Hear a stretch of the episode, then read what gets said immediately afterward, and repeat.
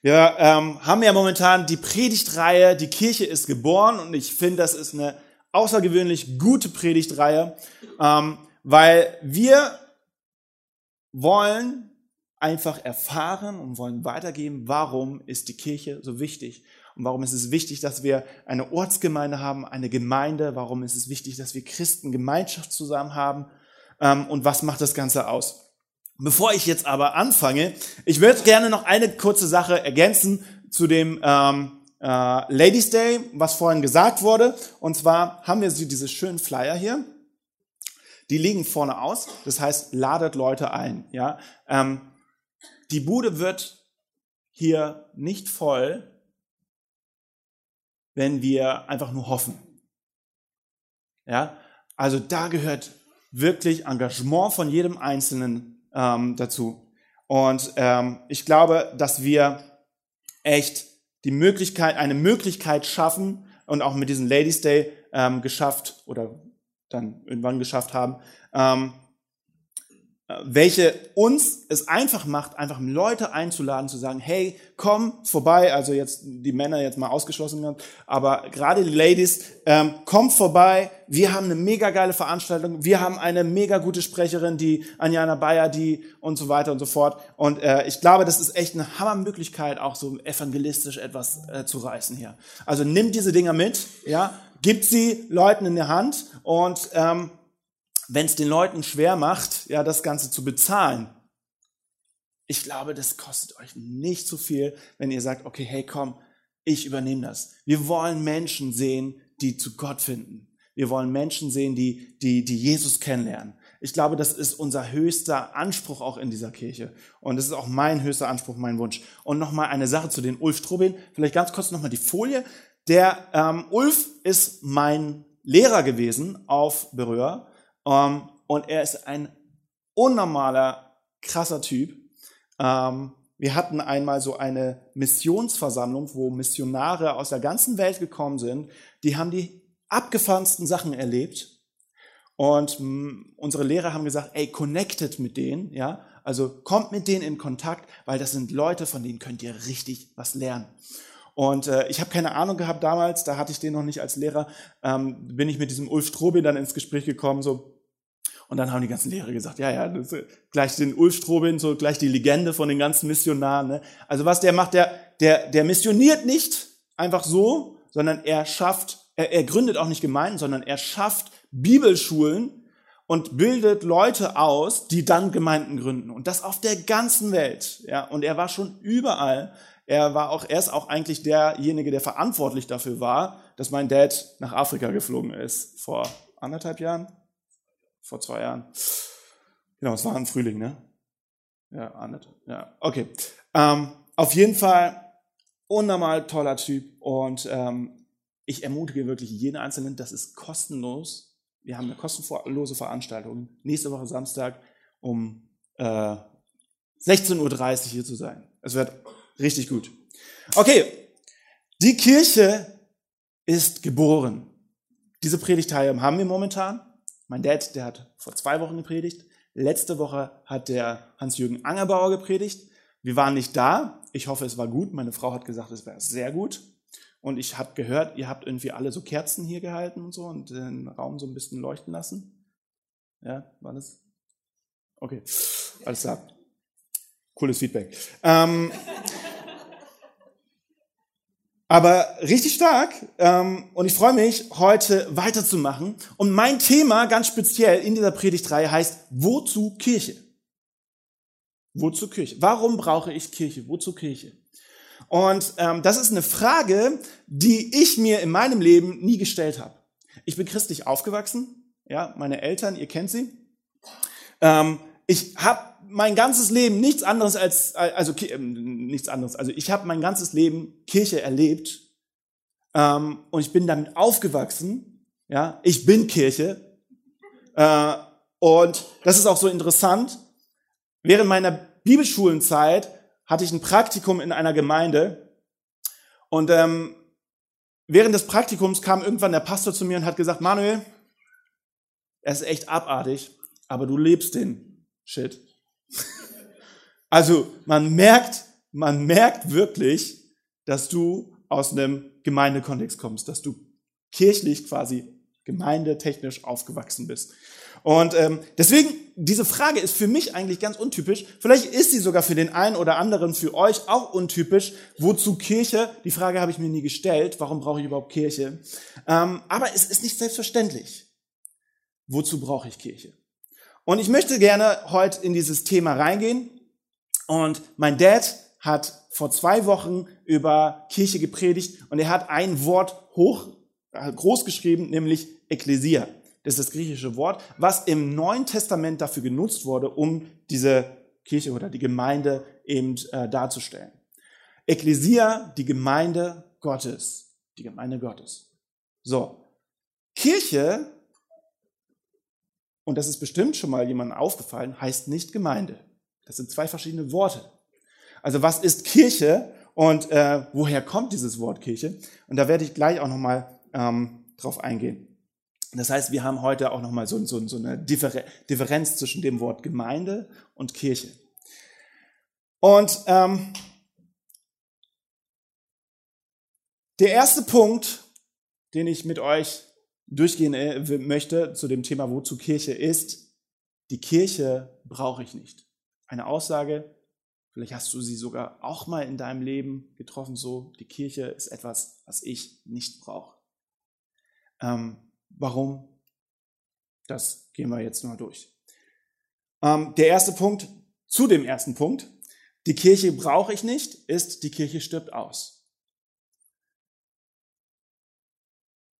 Vielleicht kennt ihr das. Damals war das oft so, dass, ähm, dass die Kinder der Familien immer, äh, immer von, den, von den Eltern und von den Großeltern mit in die Kirche geschleppt wurden. Und ähm, und es war viel typischer, in die Kirche zu gehen, als es heute ist.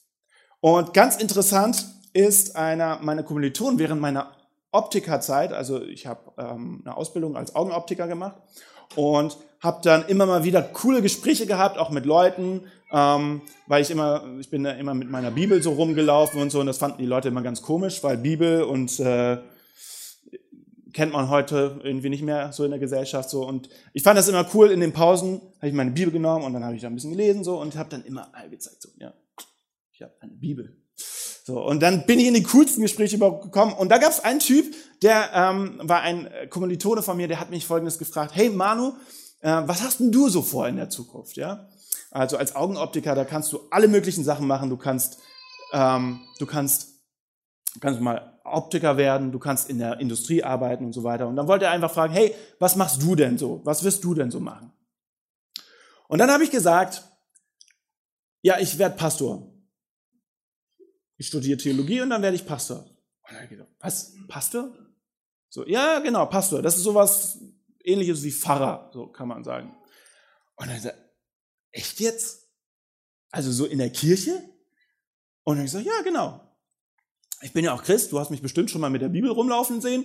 Ähm, und dann habe ich gesagt, ja, ich werde Pastor. Und dann war er erstmal total, also hat überhaupt die Welt nicht mehr verstanden. Und dann sagte er, ey, ist ja krass. Ich dachte, die Kirche ist schon ausgestorben. Und es war heftig, weil es war so, einmal musste ich ein bisschen schmunzeln und einmal war das für mich so ein richtiger Tritt Ihr wisst, was ich meine. Und er meinte wirklich, hey, ich dachte, die Kirche ist ausgestorben. Und heute haben wir viel weniger, in der Gesellschaft sehen wir viel weniger den Bezug zur Kirche, als es damals für die Leute typisch war. Da ist man sonntags in die Kirche gegangen und äh, dann wieder zurück nach Hause. So, aber es war typischer, so, ne? Und heute irgendwie haben nicht mal, also damals wurden die Kinder in die Kirche geschleppt, heute haben nicht mal die Erwachsenen teilweise Lust auf Kirche. So, der zweite Punkt ist, warum, also die, äh, der zweite Punkt zu dem Thema, die Kirche brauche ich nicht, ist, ähm, da, äh, was, was bedeutet, da würde ich äh, einmal ganz kurz darauf eingehen, was ich auch vorhin gesagt habe, was bedeutet Kirche überhaupt? Kirche unterscheidet sich von dem Wort Gemeinde äh, rapide. Und zwar kommt Kirche auch aus dem Griechischen und heißt, ähm, und im Griechischen äh, heißt es Kyre, äh, Kyra, Kyrake. Sagt, sagt mal alle Kyrake. Kyra, Kyrake. Geil. Die Griechen wussten, wie man Zungenbrecherwörter hinkriegt. Ähm, genau. Und das leitet sich quasi davon ab, das heißt so viel wie das Haus Gottes. Ja? Also Kirche gleich Haus Gottes. Und wenn wir jetzt wissen, okay, die Kirche, das heißt Haus Gottes, wir sprechen also von einem Ort, wo Gott wohnt oder von einem Haus, welches Gott gehört. Wozu braucht der Christ dann eine Kirche? Weil wir lesen doch in 1. Korinther 3, Vers 16, da schreibt Paulus Folgendes an die Korinther. Übrigens, Korintherbrief, mega genial, solltet ihr mal wieder lesen. Ähm, Paulus haut da so viele geile Weisheiten raus. Ähm, und er schreibt, erkennt ihr denn nicht, dass ihr der Tempel Gottes seid und dass der Geist Gottes in euch wohnt? Also Paulus sagt, wir, jeder individuell, jeder einzelne Christ, wir sind ein Tempel des Heiligen Geistes. So wie mein Dad vor zwei Wochen gepredigt hat, wir sind Kirche, wir tragen quasi die Gegenwart Gottes mit in die Welt und sollten sie da ausleben, wo wir sind. In der Familie, in der Gesellschaft, in der Politik, wo auch immer ihr gerade seid auf der Arbeit. Ähm, und das sagt Paulus zu den Korinthern, erkennt ihr denn nicht, dass ihr der Tempel Gottes seid und dass der Geist Gottes in euch wohnt? Also, wir sind Kirche, jeder einzelne individuell. Weil Kirche heißt Haus Gottes. Haus Gottes ist so viel wie ein Tempel. Und wir individuell sind ein Tempel. Wozu brauchen wir denn dann die Gemeinschaft? Wozu brauchen wir diese Kirche? Wo, wozu brauchen wir dieses Zusammenkommen? Der dritte Punkt, warum ich die Kirche nicht brauche, ist, weil sie, vielleicht, weil sie mir vielleicht nicht passt.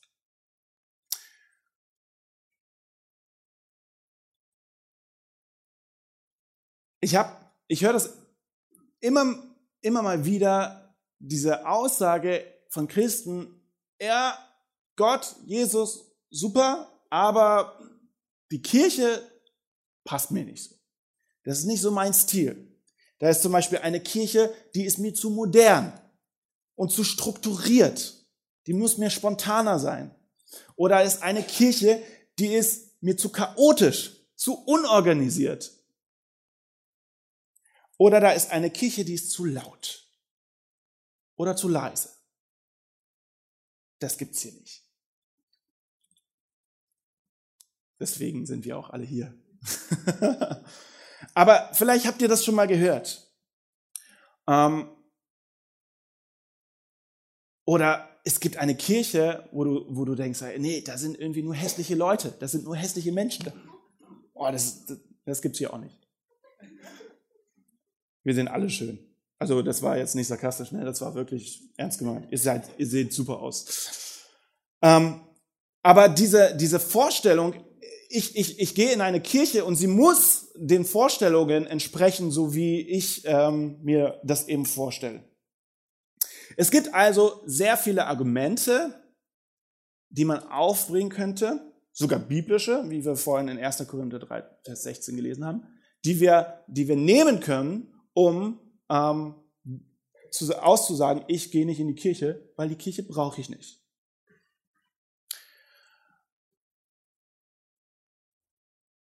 Und jetzt kommen wir zum zweiten Punkt. Die Kirche brauche ich. Ich glaube, dass die Kirche wichtig ist. Ich glaube, dass die Kirche Power hat und auch von Gott gewollt ist.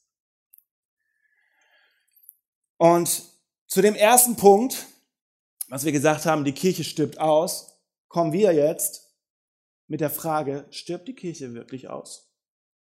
Und ähm, wenn mir so jemand sagt, hey, komm, die Kirche, die Kirche stirbt aus, so ich habe gar, ich höre gar nichts mehr von Kirche und es gehen immer mehr, gehen immer weniger Leute in die Kirche, ähm, das, das lässt mich anfangen zu reflektieren, lässt mich anfangen zu überlegen, ist das wirklich so? Und ich weiß nicht, ob ihr den BFP kennt. Wer kennt den BFP? Mal ganz kurz halt hoch. Alles klar. BFP heißt so viel wie Bund freikirchlicher Pfingstgemeinden. Der BFP, das ist unser Bund.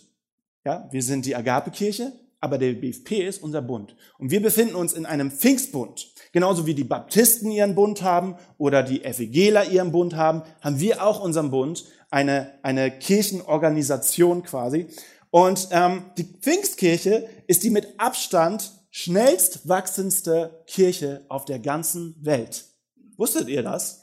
Wir gehören zu einem Bund, der die, der die Kirche repräsentiert, die auf dieser Welt am schnellst wachsen, äh, am, am schnellsten wächst.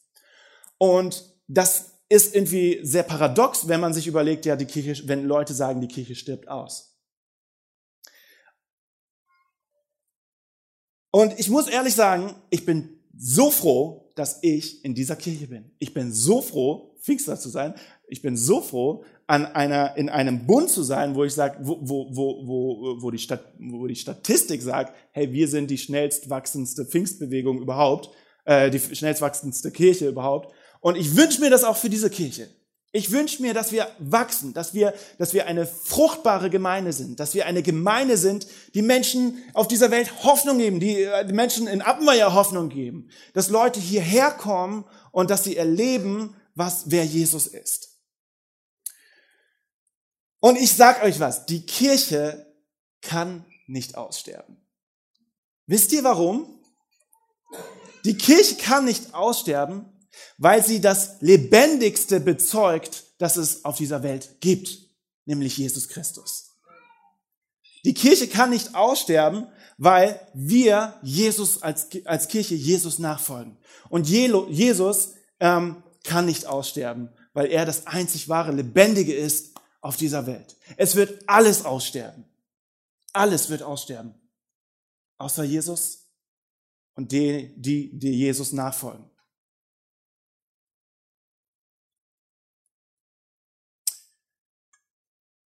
Zu dem zweiten Punkt. Was bedeutet Kirche? Kirche heißt Haus Gottes. Und natürlich haben wir 1. Korinther 3, Vers 16, der, äh, welcher, was aussagt, wir sind der Tempel des Heiligen Geistes. Aber das geht noch weiter. Jeder Einzelne individuell hat die Möglichkeit, mit Gott in Kontakt zu kommen durch den Heiligen Geist. Der Heilige Geist wurde jedem von uns geschenkt. Jedem, der, jedem, der Jesus annimmt. Und wir sind Kirche, individuell, aber auch als Einheit, auch als Gemeinschaft. Und Gemeinschaft ist ja unheimlich wichtig. Ähm, ich wollte schon immer mal so ein Argument bringen, aus der Schöpfungsgeschichte und wir lesen, und das mache ich jetzt, 1. Mose 2, Vers 18. Und zwar sprach Gott dort, es ist nicht gut für den Menschen allein zu sein. Ich will ihm ein Wesen schaffen, das zu ihm passt. Und ähm, ich möchte jetzt hier nicht auf Ehe eingehen oder auf, auf irgendwie Beziehung, sondern ich möchte darauf eingehen, dass Gott gesehen hat, es ist nicht gut, wenn der Mensch alleine ist. Es ist wichtig, dass er in Gemeinschaft tritt. Gemeinschaft ist etwas von Gott geschaffenes. Und das ist so unheimlich wichtig. Und in Epheser 2, Vers 19 bis 22 lesen wir folgende, äh, folgenden Text. Deshalb seid ihr nicht länger Fremde und ohne Bürgerrecht, sondern ihr gehört zu den Gläubigen, zu Gottes Familie. Wir sind sein Haus, das auf dem Fundament der Apostel und Propheten erbaut ist, mit Christus Jesus selbst als Eckstein. Dieser Eckstein fügt den ganzen Bau zu einem heiligen Tempel für den Herrn zusammen. Durch Christus, den Eckstein, werdet auch ihr eingefügt und zu einer Wohnung, in der Gott durch seinen Geist lebt. Also spricht Paulus hier von einem Gebäude und Jesus Christus ist der, der dieses Gebäude zusammenhält und wir als individuelle Person sind Wohnungen in diesem Gebäude. Also geht es hier um eine Gemeinde, um die Gemeinde Christi, um die Kirche, um das Haus Gottes, um das volle gemeinschaftliche Haus Gottes. Und eine andere Bibelstelle, 2. Korinther 6, Vers 16, da lesen wir, was hat der Tempel Gottes gemein mit den Götzen? Wir aber sind der Tempel des lebendigen Gottes. Wir, denn Gott sprach, ich will unter ihnen wohnen und wandeln und will ihr Gott sein und sie sollen mein Volk sein.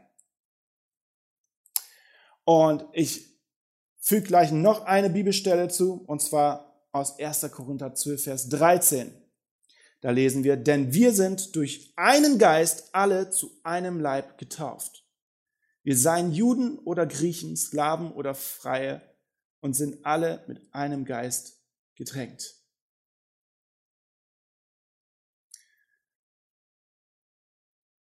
Gott wohnt durch seinen Heiligen Geist in jedem einzelnen von uns. Und durch und dadurch, dass der Heilige Geist in uns äh, wohnt, äh, dadurch, dass wir durch den Heiligen Geist äh, getauft wurden, sind wir in den Leib hineingetauft worden. Und dieses, dieser, dieser, dieser, ähm, dieses Bild vom Leib, ich, ich denke, die meisten von euch kennen das, dieses Bild vom Leib ist ein, ist, äh, damit mein, meint äh, Paulus nicht dein Leib, dein persönlicher, individueller Leib, sondern er meint dass wir als Kirche, ein, ein als Gemeinde ein, ein Leib sind. Und ähm, es gibt so viele, äh, so viele Metaphern, wo die Kirche, wo die Gemeinde in der Bibel ähm, äh, erwähnt wird, auf verschiedene Arten und Weisen. Eine ist eben der Leib, wo wir eben gerade gelesen haben. Die andere ist zum Beispiel die Braut. Es heißt die Braut. Und mit der Braut bist nicht du alleine gemeint. Ja, in der Bibel, das fand ich so cool, der Lukas hat das heute Morgen gesagt. In der Bibel steht nirgendwo Jesus und sein Harem. Ja, sondern es steht Jesus und die Braut. Und die Braut ist die Kirche, die Gemeinde. Und ähm, kommen wir zum dritten Punkt. Kann Kirche unpassend sein? Ich lehne mich weit aus dem Fenster, wenn ich jetzt die Aussage mache, dass wenn Jesus in der Kirche im Zentrum steht und wir als Kirche ihm nachfolgen und alles daran tun, dann kann die Kirche nicht unpassend sein. Egal, ob sie modern ist, egal, ob sie ein bisschen altmodisch ist, aber die Kirche kann nicht unpassend sein. Und wir haben diesen Vers eben gerade gelesen in 1. Korinther 12, Vers 13, da schreibt Paulus, denn wir sind durch den Geist allein zu einem Leib getauft. Wir seien Juden oder Griechen, Sklaven oder Freie und sollen und sind alle mit einem Geist getränkt. Es ist völlig egal, ob du Grieche bist, ob du, ob du Jude bist, ob du alt bist oder ob du jung bist oder ob du was auch immer, unterschiedlicher wie sonst was. Wenn wir Jesus Christus im Zentrum haben und ihn nachfolgen, dann kann das nicht unpassend sein. Es gibt, ich möchte euch eine kleine Story erzählen aus ähm, meiner Bibelschulzeit.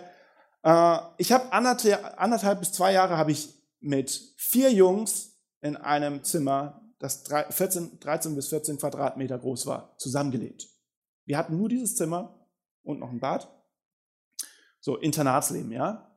Und wir waren alle zusammen in diesem Zimmer. Vier Jungs. Der eine extrem ordentlich und penibel. Seine, der hat Bücherregale gehabt, ja, und die Bücher waren nach Farben sortiert. Du hast richtig gesehen, das war wie ein Gemälde, sah das aus. Der hat echt Wahnsinnstyp. So, der war wirklich jeder Bleistift war richtig auf seinem Platz und gerade gerückt. So, gegenüber gab's den extrem chaotischen, unordentlichen Typ.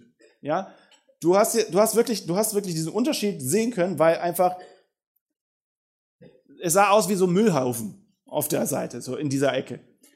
Und interessanterweise ist, ich war auf, in der, ich, ich habe auf der ganz anderen, äh, ich habe in einer ganz anderen Ecke geschlafen. Interessanterweise, ich weiß nicht, wie das passiert, ich frage mich bis heute noch, habe ich öfters mal Socken von ihm bei mir gefunden. Und ich weiß einfach nicht, wie er das hingekriegt hat. Ähm, und dann hatten wir noch eine Person, extrem innovativ, extrem minimalistisch. Kaum Bücher gehabt.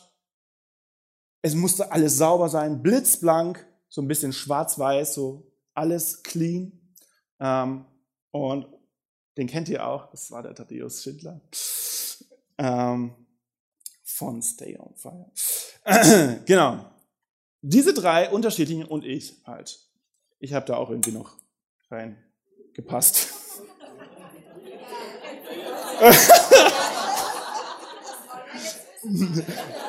nee, das dürft ihr meine Frau fragen. Ähm, also verschiedener geht nicht. Vier unterschiedlicher denn je.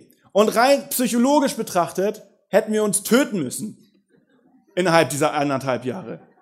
Weil irgendwie der eine mit der Ordnung von dem nicht zufrieden gekommen ist und der andere, der denkt, ja, entspann dich mal, alles ist doch okay, ist doch nicht so wild.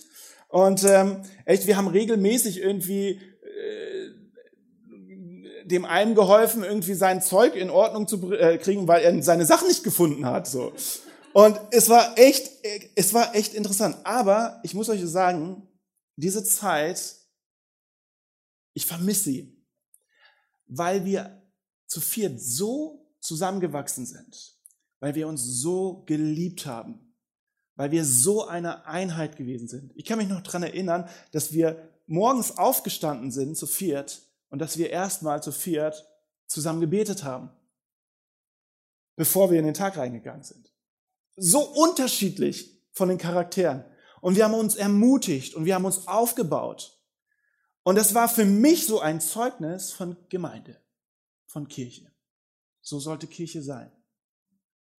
Kirche ist nicht unpassend. Kirche kann nicht unpassend sein. Wir hatten eine Sache, die hat uns alle ausgemacht. Wir hatten Jesus. Wir hatten den Heiligen Geist, der in uns lebt. Und durch den Heiligen Geist wurden wir in den Leib hinein gepfropft, getauft, ja. Und wir sind Teil dieses Leibes und nicht eines Harems.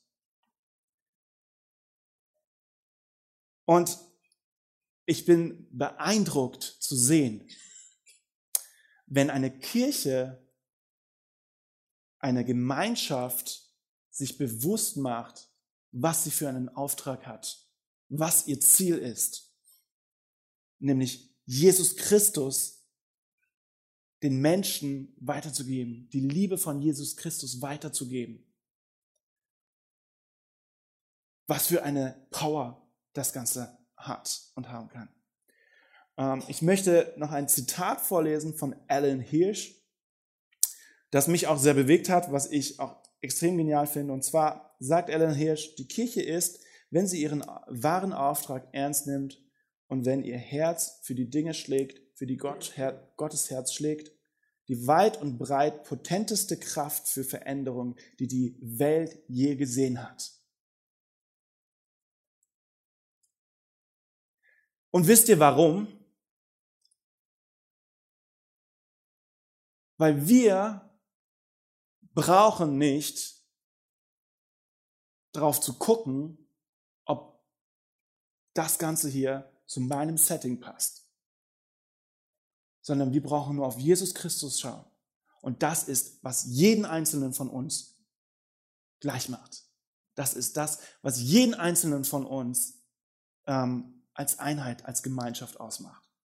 Jesus Christus im Mittelpunkt. Was für eine Power Kirche haben kann.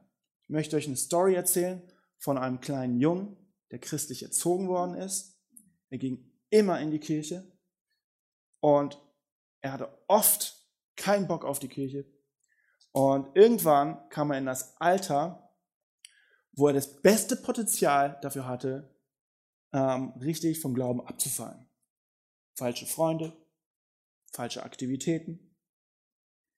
Bis irgendwann in der Kirche Leute da waren, die sich in ihn investiert haben. Die ihn rausgenommen haben aus diesem System, die sich investiert haben und die ihm gezeigt haben, hey, es geht auch anders. Und es waren unterschiedliche Leute, es waren komplett unterschiedliche Leute ähm, verschiedene Leute. Und dieser Typ hat, ähm, hat eine 180-Grad-Wende gemacht. Der hat keine, der, der, der hat sich, der hat sich von, von seinem alten Leben verabschiedet. Der hat eine Bibelschule besucht. Und er leitet heute unsere Jugendarbeit. Und mich hat das all die Jahre so bewegt, wie krass Gott durch die Kirche wirken kann. Mein Bruder, ich mir, lag mir so am, er lag mir immer so am Herzen und ich habe gesehen, was für Prozesse er durchgemacht hat. Und ich glaube, dass er so ein, ich glaube, dass, dass so eine, so eine Veränderung nicht möglich wäre, wenn er nicht eine Kirche hätte, eine Gemeinde, die ihm, die sich in ihn rein investiert. Eine, eine, eine, eine andere Person, ein Mädchen, ähm, bei denen ich jahrelang gedacht habe, dass dieses Mädchen in ihrem Leben niemals zu Gott finden wird. Weil ich mir das nicht vorstellen kann. Sie war vom Typ her einfach so, ich, ich habe echt gedacht, so, das passt nicht. Kirche ist unpassend für sie. Das, sie. Sie passt da absolut nicht rein. Das geht nicht. Und ich habe mir das all die Jahre gedacht. Sie war der Typ, sie war nicht der Typ für sowas. Bis sie irgendwann eine Begegnung hatte mit Gott. Und jetzt ist sie gerade in der Kinderstunde und leidet mit die Kinderstunde. Und ich denke mir, Wahnsinn, was ist das für ein Zeugnis? Was ist das für ein Zeugnis in dieser Gemeinde? Wenn wir in Gemeinschaft zusammenkommen, wenn wir als Einheit treten, dann haben wir, haben wir, haben wir so eine Macht, diese Welt zu verändern. Und ich könnte jetzt noch etliche Stories erzählen. Und ich glaube, jeder einzelne von euch hat auch seine eigene persönliche Story mit, ähm, mit der Kirche. Mein Wunsch ist, dass die Gemeinde wächst. Mein Wunsch ist, dass die Kirche wächst. Mein Wunsch ist, dass Menschen Hoffnung erleben. Dass noch mehr Leute hier hineinkommen und Gemeinschaft haben mit Menschen, die unterschiedlicher denn wir sind. Weil ich glaube, dass Einheit heilt. Ich glaube, dass Gemeinschaft heilt und dass es verändert. Und ähm, genau, und ich möchte einfach zu dem Thema Einheit meinen Dad bitten, dass er ähm, weitermacht und den zweiten Teil übernimmt. Naja, zweiten Teil will ich jetzt nicht so sagen, aber ich möchte euch vielleicht so ein Beispiel beibringen. Lasst uns mal alle gemeinsam aufstehen. Ich glaube, dass es wichtig ist, heute zu verstehen, und das beschäftigt mich momentan sehr stark, dass wir als Gemeinde eine Einheit sein müssen in dieser Welt. Äh, das ist, vielleicht habt ihr das schon Millionenmal gehört und vielleicht ist das schon so abgestumpft bei uns, dass wir eigentlich das gar nicht mehr so äh, realisieren wie wichtig das ist. Also, jetzt einfach mal so ein, so ein kleines Beispiel, einfach um zu zeigen. Hebt mal die rechte Hand hoch. So, und merkt euch dieses Bild, was ihr jetzt gemacht habt. Also diese rechte Hand, die ihr hebt, die hebt ihr zu Gott auf und sagt, Herr, ich liebe dich. Du bist mein Herr, du bist mein Gott. Ich gehöre dir. Ich lebe mit dir gemeinsam. Ich weiß nicht, ob du das aussprechen kannst. Ich gebe dir mein ganzes Leben hin. Ich bin dein Kind und du bist mein Gott. Jetzt dürft ihr die rechte Hand wieder runterlassen. Dieses Bild merkt euch. Das seid ihr, jeder Einzelne persönlich. Jetzt haben wir natürlich dadurch, dass wir nicht alle Reihen voll haben, ein kleines Problem. Aber trotzdem, das kriegen wir hin. Jetzt nehmt mal äh, euren rechten Nebenmann und nehmt seine linke Hand. Genau. Ja, genau, so machen wir das. So. Und jetzt bitte ich euch auch nur die rechte Hand hochzuheben. Was passiert denn hier? Ist schon komisch, ne? Was zeigt Einheit? Einheit zeigt, du hebst vielleicht nur eine Hand. Aber das, was ausgedrückt wird, da ist eine Verbindung. Und das ist nicht nur von jedem eine Hand, sondern hier verdoppelt sich das Ganze. Das heißt, das Potenzial ist, oh, ihr dürft das wieder runterlassen. Ich wollte, ich weiß, ich habe das schon mal gemacht und das ist, äh, fällt dir der Arm ab, wenn der quasselt und der Arm ist so oben und so, wann ist er fertig? Äh, das Bild ist einfach nur das, was es ausmacht. Du hebst auch nur eine Hand, aber der neben dir hebt auch noch eine Hand. Und so weiter geht das. Und auf einmal sind vier Hände oben von zwei Menschen. Das heißt, es potenziert sich. Vierfache Kraft, vierfache Aussage. Gott ist mein Gott. er, ich lebe mit ihm. Und das ist das, was ich als Einheit sehe. Äh, das möchte ich euch heute Morgen einfach auch mitgeben, dass ihr das behaltet. Wenn wir in den Alltag gehen, dann dürft ihr dieses Bild behalten und sagen, hey, ich habe meine Kirche, meine Gemeinde, meine Brüder, meine Schwestern, wo ich in Einheit bin, wo ich weiß, wo ich aufdanken kann, wo ich weiß, wo ich die Kraft Gottes bekommen kann, wo ich weiß, wo das Löwenherz wieder groß wird. Und ich möchte euch einen, einen wichtigen Gedanken mitgeben, den ich letzten äh, bei dieser äh, äh, Stepcon mitgekriegt habe. Der Teufel hat keine Angst vor großer Kirche. Wo er Angst hat, ist vor einer Kirche, die eins ist. Er hat eine Angst vor einer Kirche, die in Einheit ist. Er hat keine Angst vor großen Kirchen. Große Kirchen, wenn sie nicht in einer Einheit sind, haben für ihn keine große Bedeutung. Aber da, wo die Kirche eins ist, ich will nicht sagen, dass es halt eine kleine Kirche sein muss. Wir wollen dafür sorgen, dass Menschen errettet werden. Wir wollen dafür sorgen, dass sich Menschen äh, wieder richtig orientieren. Ich habe das einfach so auf dem Herzen und ich, und, und ich, und ich äh, bewege das momentan, also nicht nur jetzt eine Woche oder zwei, sondern beschäftigt mich jetzt ein paar Monate schon.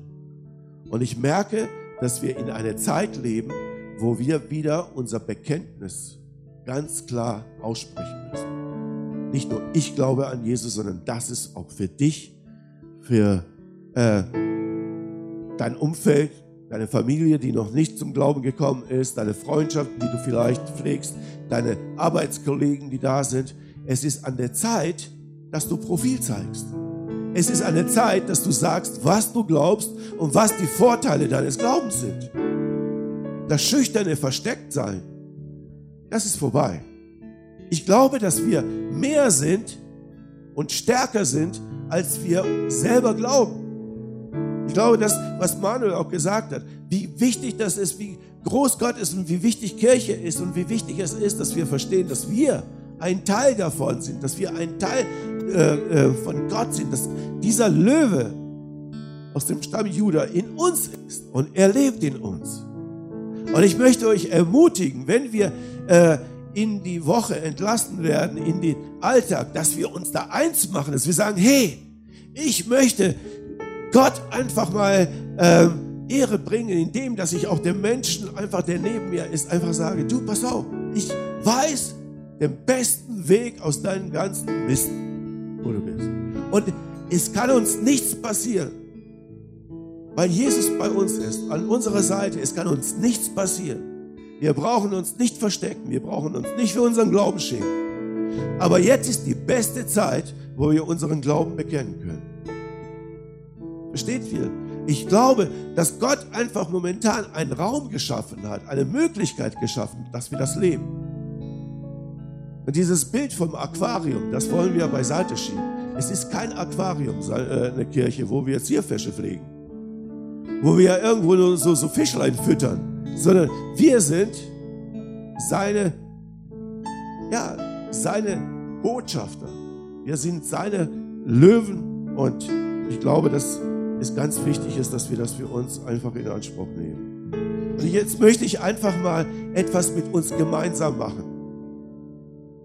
Ich möchte, genauso wie die Family Time, möchte ich mal zwei, ich habe das ja euch versprochen, diejenigen, die da beim äh, Gebet und äh, Abendmahlsgottesdienst waren, dass wir zwei Minuten einführen werden, wo wir füreinander beten.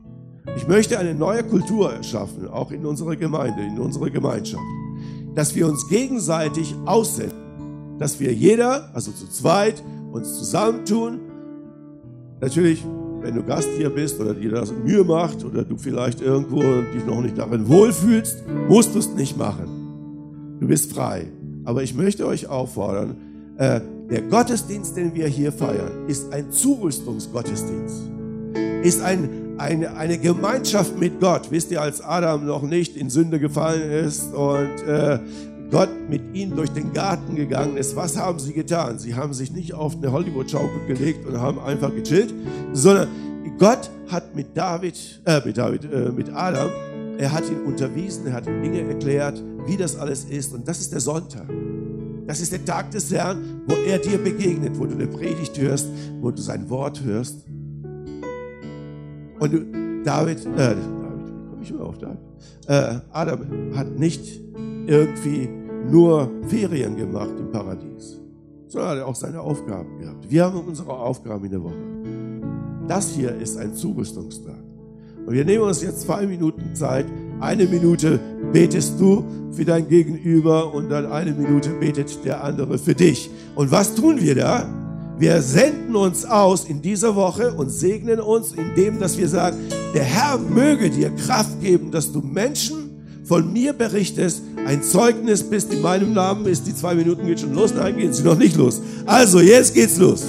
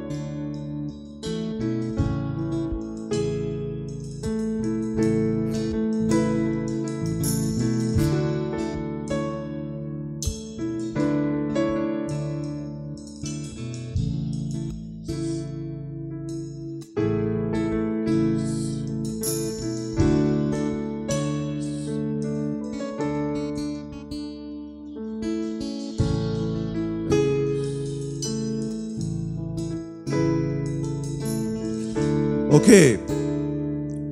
Behaltet dieses Gebet in eurem Herzen, was für euch gebetet worden ist.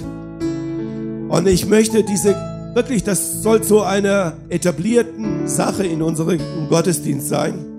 Dieses Aussendungsgebet. Und ich möchte, dass sich das in den nächsten Wochen und Monaten, dass sich daraus Zeugnisse entwickeln, wo du sagst, hey, ich habe eine tolle Woche gehabt, für mich wurde gebetet und ich habe einen Menschen wirklich das Evangelium, äh, die frohe Botschaft, den Weg zu Gott einfach äh, zeigen können. Es geht nicht immer darum, dass man sie auch sofort bekehrt oder irgendwo, aber es geht darum, dass wir in die Freiheit kommen, äh, von Jesus zu berichten.